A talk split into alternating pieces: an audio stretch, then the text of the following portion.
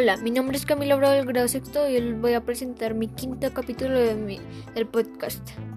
El día de hoy vamos a escuchar la historia llamada de por qué la nutria vive en las quebradas. En tiempos remotos, Nutria vivía igual que los animales del monte. Tenía por casa una cueva y se la pasaba buscando comida por los ríos. Pescaba cebas, guabinas, camarones y sardina y los llevaba a su mujer y sus hijos.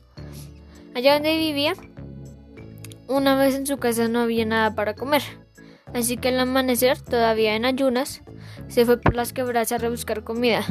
Bajaba por una quebrada cuando se encontró con Jesloki, la cucha de agua, que suele salir solo de noche, y le preguntó para dónde iba. Ella le respondió. Se me está haciendo tarde, todavía ando rebuscando y se me cierran los ojos, lo veo todo oscuro. Me voy ya, corriendo, y se fue.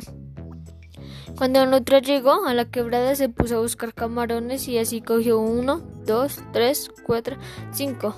Ya cuando una señora anciana vino hacia él y le dijo ¿Por qué te acostumbras a pescar tanto en la orilla del río?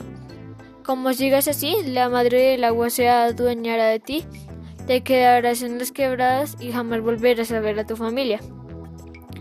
Nada más decir eso, la anciana desapareció.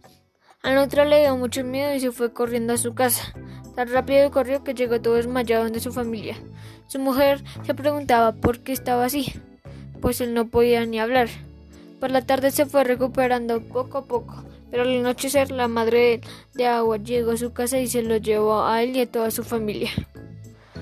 A las quebradas allí se quedó Nutra para siempre. Desde, desde entonces va por las quebradas llevando mensajes. Por eso cuando uno la ve sabe que algo va a pasar. Si se, si se cuenta que por eso es que vive en las quebradas.